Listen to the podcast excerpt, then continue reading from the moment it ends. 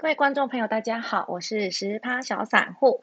呃，我们今今天呢是二零二一十二月五号星期天的早上十一点，哈。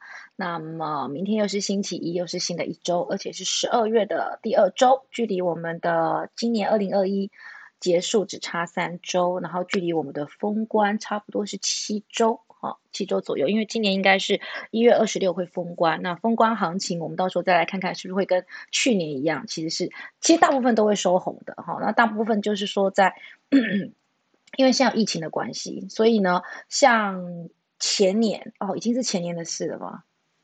对，前年二零二零哈封关前。还没有这个 COVID nineteen 的消息，然后第一天就就开始大跌，一一直跌到八千五吧，然后才一路又，呃，又做头这样子往上啊，真的是蛮戏剧性的这一两年。OK，那我们节目开始之前呢，先喊一下十趴小散户，让你变大户，噔噔。好，那这一周大家有没有变成大户呢？嗯，当然没有，大户要是遥遥无期的一件事情，遥遥无期，只是希望十年二十年呢，看看有没有办法，嗯嗯。就是有个几千万在股市里面可以领一下利息，这样子，OK，好，几千万，好，我会加油，OK，好，那我们今天要跟大家照惯例先讲一下我上周的操作，好，那我的每天操作呢，我都会贴单在我的脸书，只要我有我有我有操作，我就会诚实贴单，那通常都是贴点位，因为之前我先生跟我说，你这样子如果把买几张也贴出来，这样子好像不是很好，但其实我觉得也还好，因为我都是大概五张，最多就是十张，好，其实是也也不是，就是蛮少的，有点感有点丢脸。好，那我们来查一下呢，上个礼拜我做了什么事情？我们一样嘛，有好有坏，坏的我们来检讨一下，好的我们就是要说一下。嗯，我看一下上礼拜，我们查一下对账单哈，你在这个地方是就是你的 app 里面都是可以查得到对账单，那。我们是十二月呃十一月二九号，那我现在就把它设定成十一月二九，然后日期就是到十二月三号，我们来查询一下。好，那我们这个礼拜呢，我就是买了这个国泰金五十九点五，我我买一张，好，我就贴单，因为之前它往下跌的时候，我这次又太急着进场，因为国泰金我之前有赚了一点点嘛，然后它往下卖掉了，那往下跌之后。太急的进场，然后它又往下跌，所以我又又又加码了一些，这样子。其实应该是便宜的地方要加码比较多，往下跌的时候，其实你应该只能加一张两，呃，看个人啊，总共就是少，然后。跌深了加比较多，这是这所谓的金字塔加码法。那一般来讲是不太鼓励摊平，但是因为这是金融股，我觉得还好。那如果是一般的成长股的话的话，你应该是一直等等等等，那它底部出现这个反转讯号的时候，你买多一点；然后它往上的时候，你加码的时候加码的少一点，一般是这样子。只是有时候我们就是会有点那个嗯这个那个哈。然后十二月三十一月三十那天。哦哦，这个不用管它。我那天本来想做当冲，但做的不是很好，没有赔，就是就是就是就是刚好走人这样子。然后十二月二号我又做了一次日月光的当冲，哈，那个把我的出去玩的旅费稍微赚一下回来。然后十二月三号的时候，就是礼拜五的时候，我我脸书有写，我盘后有卖一些。那礼拜一的时候，我们再看情况把它买回来。那为什么？呃，它其实呃，你说它开始动也不见得，为什么？因为日月光投控它算是蛮大型的这个全职股，那所以说它里面就有非常非常多的人嘛。那你有时候你它很难像一些比如说股本比较小的，它可能拉拉拉拉很多根。那你全职股的话，你就是要有耐心。但是全职股的好处就是它比较安全，就是当它跌得很深的时候，一定一它它不可能会。下市或腰斩非常难。这次日月光算是跌的蛮深的，之前跌到一百块以下的时候，其实有大量的买单就进场。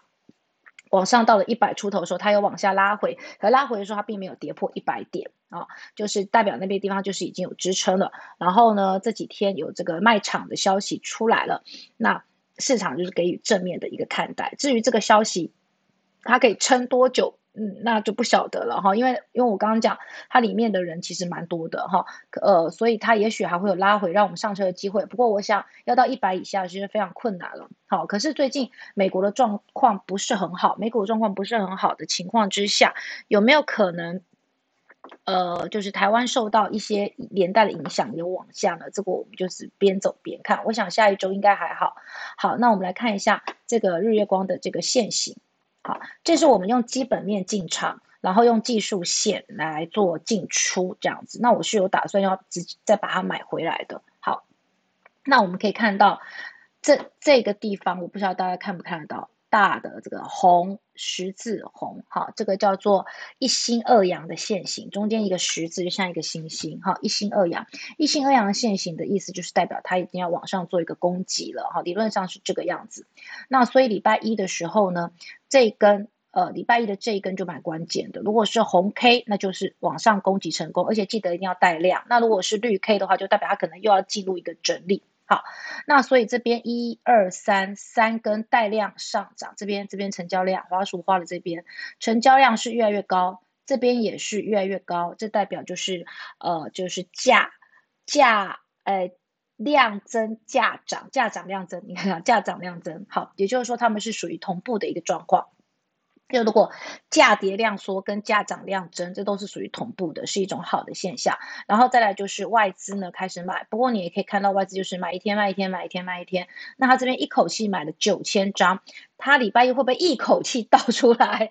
这个我们也不知道哈。不过融资跟融券都是同增的哈，那代表这个其实也是一个好还不错的现象，就是这这个量是一直有热度是有维持住的。好，那之前它的本益比和流度我们已经看过，事实上它现在以它的营收来讲，还算是一个呃，就是还合理呃合理偏低的一个价位。然后再来就是。呃，它又是世界第一大的封测股，当然封测有时候它的股价都是比较慢慢的，那涨到后面才会涨到封测，所以说如果日月光开始涨的话，那大家可能就是要小心了。哦，那嗯，再来就是说。呃，日月光因为它的配息一直都还不错，所以我大概也会维持着我的基本的策略，就是买一呃一半留着不动，然后买一，然后另外一半就是买卖买卖这样子。这是我今天要说的第一只个股。那么我想这个跟跟不跟单都是由大家自己决定。可是目前为止，像我周遭认识我的人的朋友，他有看我脸书，有时候他会跟单，那我有时候会发现他们跟单的这个。这个怎么讲？这个价位，好，可能我自己也有买，他也有买，然后就有可能会被套牢。我真的觉得非常不好意思。可是我觉得我推荐的股有一个很好的地方，就是它。不会是让你觉得很危险的、睡不着觉的，每天高高低低、高高低。当日光前一波这样子一直往下杀，我心里也觉得很可怕哈。还好我的朋友他都不会买在很高的地方，就是接下来下一周如果有行情出现，可能就是要解套，然后甚至还可以小赚的这个这个状态哈。因为那时候可能差不多一百一的，一百一十出头左右哦，那大家有进场，我觉得呃有点有点抱歉，好，但是也慢慢的回来了，所以嗯。嗯，对，是开心的。OK，好，然后再来我们看一下它的日呃日线、周线、月线。除了月线之外，月线目前还没有跟上，我确认一下。哎，月线目前还没有跟上，但是日线跟周线都是往上的一个状态。哈，但是我还要要讲一下，这个买日月光这只股票呢，应该说买我推荐的股票都是要有点耐心，嗯，不太可能明天后天就大涨。哈，那日月光的话，我们可以在，其实这只股票我跟你讲很多次，有点不太想再讲了。好，因为我自己一直都是把它当做我的呃的存股名单，嗯，从今年开始，好，好，那我们往下看一下，二零一二零二一年的时候，就是今年初的时候，今年初的时候它曾经跌到六十几块，好，然后呢这边我有进场，我还记得这三根，哦，这边这三根就是差不多过年，哎，不对，过年应该是二月的时候，所以应该是这边，这边我有进场，好，二月的时候。然后呢，我还记得封关前一天，它好像就有小涨，但是我忍住没有买。然后呢，开盘哦，就是呃除夕后初六开盘的第第第第第一天，它好像就涨一半还是涨停。于是那时候我就赚了。所以那时候我是在这个差不多突破一百的时候进场的。结果呢，想不到它今年还可以跌到一百以下。让我们再有进场机会，所以这是个把握。那你可以看一下，它其实就是你可以在这些区间。来回做操作哈，那那说你也可以像我一样，一半就是都不动，然后另外一半做操作，这也是可以的哈。如果你怕说，哎，有时候我下车了都没有机会上车，那怎么办？事实上是不太可能。我觉得封测封测是不太可能会有什么一去不回头的情况，它基本上是是高高低低在这边跑的，而且一个周期性的，所以你在这里面做波段应该是相对安全的。好，那这个是月光，然后再来的话，第二支是我要介绍我我阿布的这只股票。好，这只股票怎么讲？说是阿我阿布的，应该说是我们全家的。我等下讲给你听。就是我在二零，我们看一下年限，二零零几年，我看一下哦。嗯，我那时候对股票是完全完全不懂。可是我那时候都是坐公车上下班，然后我还记得我在，呃，我每天下班的时候，我听的就是听新闻，就是广播的时候，我很少听音乐或者是。是，反正我就听一些广播，然后手滑一些新闻这样子，然后就是看到宏基的新闻，哎，觉得好像还不错，我就买了哈。但是我还不算是，我在二零二二零一一年的时候，股价五十一块，好，五十一块，后来他那年还配的不错，还配了三块六五，你看看，好，后面就是零。零点五、零点五、零点七、零点七，就非常非常少，而且股价一路怎么样？你看这里，股价一路往下掉，甚至掉到了十八、十二、十三。对我来讲，其实那是三分之一就是这样子被套牢的。直到呢今年哦，它慢慢的又涨，涨回到二十九点多的时候，我把它卖掉了哦，甚至哦还有到三十几，这中间中间还有回光返照一下，你看看。好，那总之最后呢，我的宏基大概全部。十年赚了八万，真的是蛮差的哈。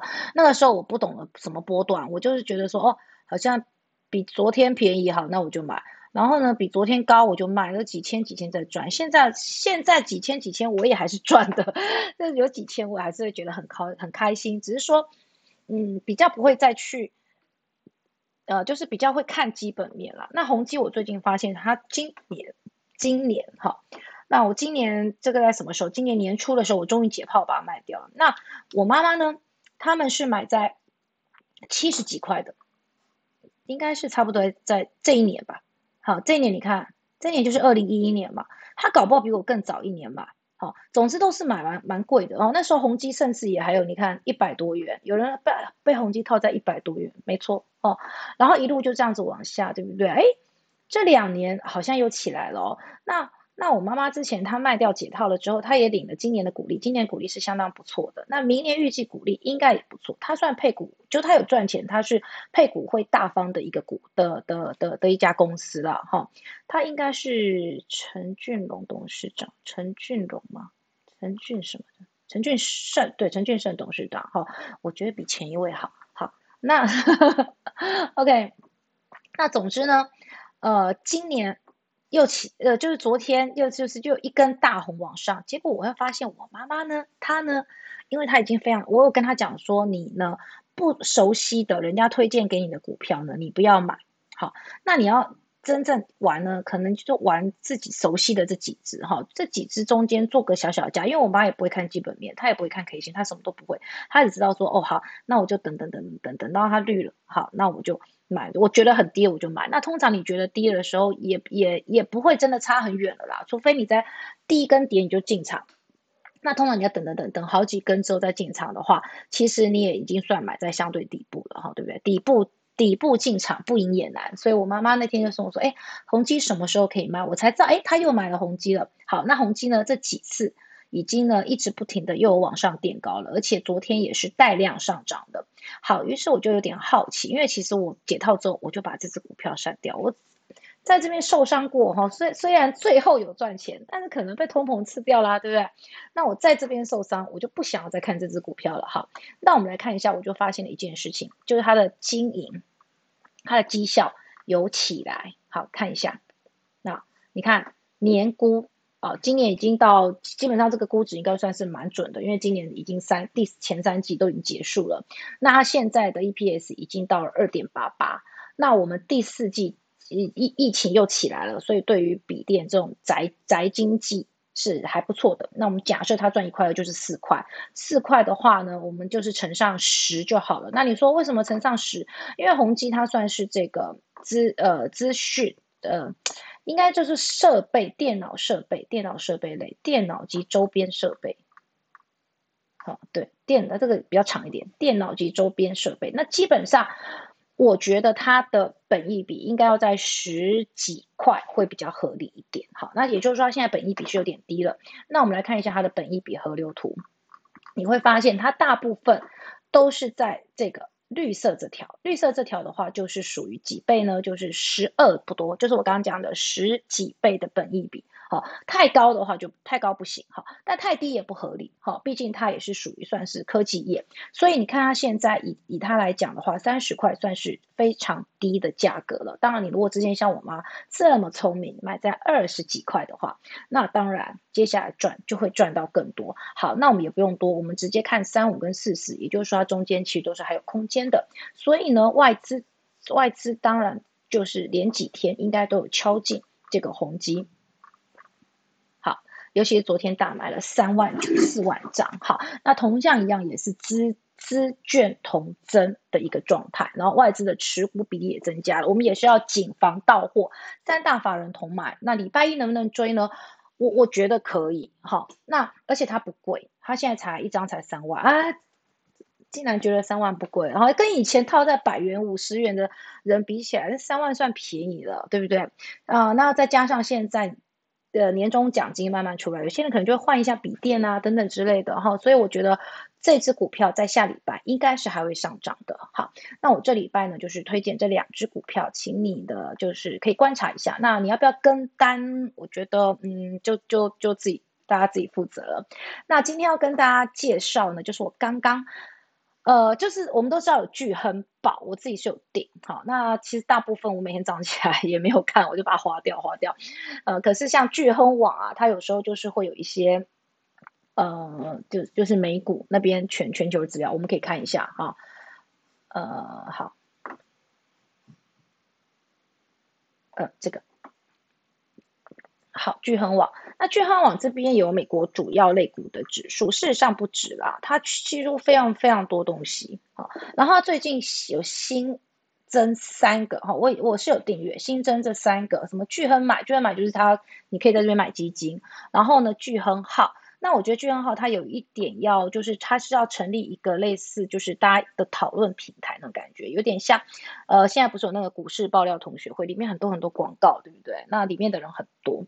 那聚亨号有点想要做这个，所以我刚刚就用我的呃一样脸书十趴小散户的账号在这边创了一个，但目前还没有贴文。哈，今天的这个呃这个影音的频道，我可能这边也会把它贴上去，这样。那我们可以注意到这个比特币。哦，他在周末的时候大跳水，跳的很夸张哎。如果说我一定会非常的紧张。好，然后美股状况也很不好，所以我觉得台股可能自己也要稍微稍微有点小心。好，我们先看一下巨亨的，哎呀，这个这我出不去是不是？好，看一下巨亨的的的的虚拟货币，点错，好，虚拟货币。还有现在 WiFi 的状况还不错。好，你可以看一下这个比特币，它的它它有很多虚拟货币嘛，那的因为比特币很夯嘛，你可以可以往下拉。所以第一个就是比特币，好，就是美金计价的。美金计价的话，我们来看一下三年。好，你可以看到前面有一波高点是五万美金，然后这边有一波高点也是差不多五万美金。那你想想看，如果你之前五万美金买，跌到这里，剩下这个。啊，不对，这也不是五万美金，这边是六万三美金，要看这里。好，这边不是看这边，这边是收盘价。好，这里六万三美金，跌到这里的时候剩三万二美金，六万三到三万二，也就是跌了三万美金。哇，一块钱就跌了三万美金，哎。这如果说我受不了，所以我一直都没有比特币。可是我觉得有一个你们大家可以考虑一下，好，这个叫做以太币。你可以查一下以太币。我觉得以太币它的流通性是比较好一点，所以它涨可能也没涨那么高。那我之前在这里的时候，我这哎不是在这里，在八百的时候，哎一，一，一，一，大概在这里吧，这里的时候吧，那时候就又开始虚拟货币的时候，我本来想买，你知道吗？没有买，真的好可惜哦，因为还是对虚拟货币还是非常的害怕。好，那这里它涨到四千拉回，其实它的走势跟比特币是非常相像的。但是如果说呃整个虚拟货币往下跌的话，我会选择的是以太币而不是比特币，因为它的波动比较小，我的心脏比较受得了。哦，然后再来就是比特币太太太太怎么讲？太多人关注吧？我不知道，我就是一个胆小的人。好，好，那呃这个只是顺便提一下哈，就是大家注意一下，现在的市场有一点。气氛有点诡谲，哈，美股的话，因为通膨的关系嘛，它要压压通膨。那压通膨，除了大家都说通膨压通膨最好的方法就是升息，我跟你讲，还有一个很好的方法，就是股市大崩盘，股市大崩盘，你的钱就蒸发了，对不对？直接蒸发，直接蒸发，那那那大家钱就少了，对不对？就通膨就结束了。一般来讲，我觉得这是一个最好的方法。好，那。那你会说，那可是如果股市大崩大崩盘，那那个大户啊那些人怎么办？哈，所以你最近我不知道你有没有关注到一个新闻，就是美国有很多科技股的老板，其实他最近都在出脱股票。那你可能也会联想得到，之前长隆开始跌的时候，是因为他的董娘去把它解职呀，就是把他的那个股票拿去卖，对不对？从那个时候消息，那个等于是已经上升到呃稍微要往下跌的那个阶段的时候，呃最。气氛最高涨的那个阶段是有新闻说，呃，就是航海王获利好像是两亿多吧，哈，是一个做期货的，期货的，他本来就是个操盘手，然后他退休退，呃，不是他退休，他就是自己在家，后来他没有做，没有做这个叫什么交易员，他后来自己在家里，然后他就是看准这一波，然后他买了长龙，总之他就是赚了两亿，我记得是两亿多台币这样子，现在他嗯，可能等着继续抄底哦，我的宝宝好可爱，好。那那再来就是，呃，我再来就是，然后这个消息出来之后，那时候航海是不是冲到最高点？冲到最高点，还有人说，哦，这个合理价是三百，因为那时候大家本一笔都把它乘上十嘛。好，OK，好，那我当然是都没有买了。OK，然后那接下来呢，它就是，嗯，高点结束往下的时候，第一波第一波伤害是什么？第一波伤害应该就是那个董娘解职呀，长隆的董娘。好，这个我们可以查一下这个新闻。A 长龙洞，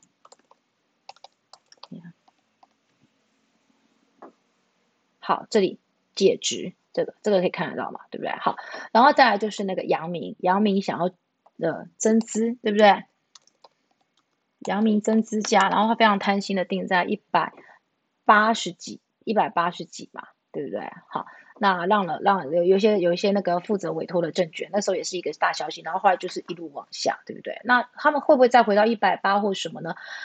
呃，我觉得可能也有点有点希望，因为最近听说大户就是散户已经被洗的差不多了，当然散户被洗的差不多之后，就是要往上发动了这样子哈，所以你也可以看一下我之前介绍的神秘金字塔里面有大户跟这个，但是这个航运我就不多做不多介绍，因为航运这个操作。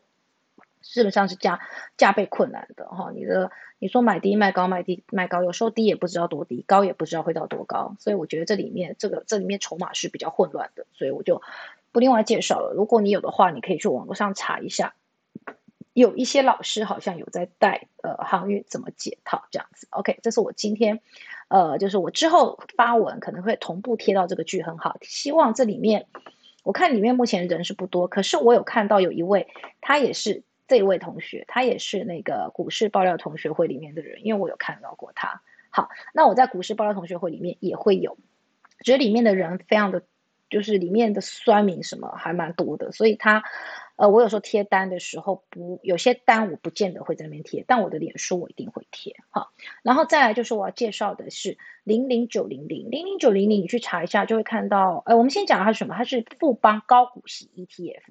那里面也有人说一定会赔钱，这个我还没看，我等下看看他怎么说。那阿格力大家都知道，对不对？那他的介绍是比较中立的，哈，呃，中立偏偏看好，因为它里面有介，它这个这只股票是这只 ETF 是怎么样的？就是说，他先把你的呃，他每年季配息，光季配息，我觉得就有吸引到我，因为我就希望每季拿能拿点钱嘛，对不对？那如果里面拿的到 时候是我自己的钱。呃，再看看哈。总之，他明天开始募集，募集的意思就是说，你可以用十五块，也就是一万五，呃，一张一万五的价格呢，先去做一开始的购入。那你在第一天，你可能就可以把它卖掉。那至于哪一些，呃，哪哪一些有募集，我们其实只随便点一个，其实就已经有人做了很多了哈，做了很多这个这个消息哈。好，那募集的话呢？如果你本身，因因为我我自己用星光证券，我觉得我每次募集都没有我这个星光证券，真的蛮讨厌的。好，那这边好，你可以到这这些啊，富富邦投信，好，富邦高股息嘛，当然是富邦投信，还有等等等等这些，如果你本来就有的话，你可以去问你的营业员，好，那你就可以用十五块先买，那先买，等到它上市的那一天，我我目前还没有查到哪一天上市，上市的那一天会比较。会高于十五吗？还是低于十五？我不晓得哈。我可能上市那天我也不会直接买，我就会等等看。好，那基本上它采用的这个里面的成分股是这个样子的啊。那它成分股它一四七十一会会会配息嘛？所以它中间是会调整啊。那有一些。比如说，他现在呃，现在已经十一月了哈，明年一月不知道有没有。那总之，他呃一开始的时候，他会先调四月，呃，已经确定好要公布股息的，那可能还不错的股票，然后他就会把它成分股调整为，也就是它成分股会常常调整，成分股常常调整的的有好处有坏处。好处就是说，哦，我都可以跟得上这些高股息的，你不用自己一支一支去买，你就是呃。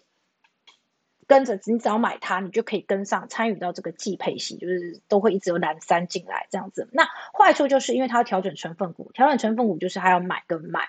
那买跟卖，它就会花到呃他自己本身买卖也要手续费跟证交税嘛，对不对？那你当然它这一部分就会转嫁到你的身上，这这这是它的缺点。好，但是我看了里面几只股，我就想说，哎，那我们只要追踪它的成分股，那如果说你担心。它的，因因为它官官网会随时告诉你说它如何调整的。那如果你会觉得说，哎，我觉得它这次选的不好，嗯，有没有可能赚了股利赔了价差等等？这当然是有可能的。那你就可以自己去买嘛。你从它的成分股里面挑选你自己喜欢去买。那当然，因为它里面就有我最爱的广达。所以我觉得是不错的。那这几只股票，今年你会觉得说，哦，今年在跳这个高很好。哎，除了雅尼最近有一点小小的风波之外，哈，还有台泥最近表现也不是很优之外，但他们在股利方面，这都是算是不错的股票。那你就可以买进一篮子不错的股票。我自己是觉得说，它是以以这个设计来讲是不错的。可是今年因为股票都是在高点，有没有可能？赚了股息，赔了价差，有可能，对不对？所以我会把它放进观察里面。然后呢，一样在低的时候，就是秉持的我一贯买 ETF，ETF 就是低的时候，低于净值的时候你再买。哈，净值我们之前也有查过，哈，就是你可以去去查一下 ETF 净值。如果你忘的话，我们可以再给你看一下，哈，ETF 它会有个净值，好，你可以去查每一个的净值。那低于净值的时候，就代表哎，你今天买是赚到的，今天买是赚到的哈。明天就不知道，因为它都会每天都会调整，然后它差别并不大。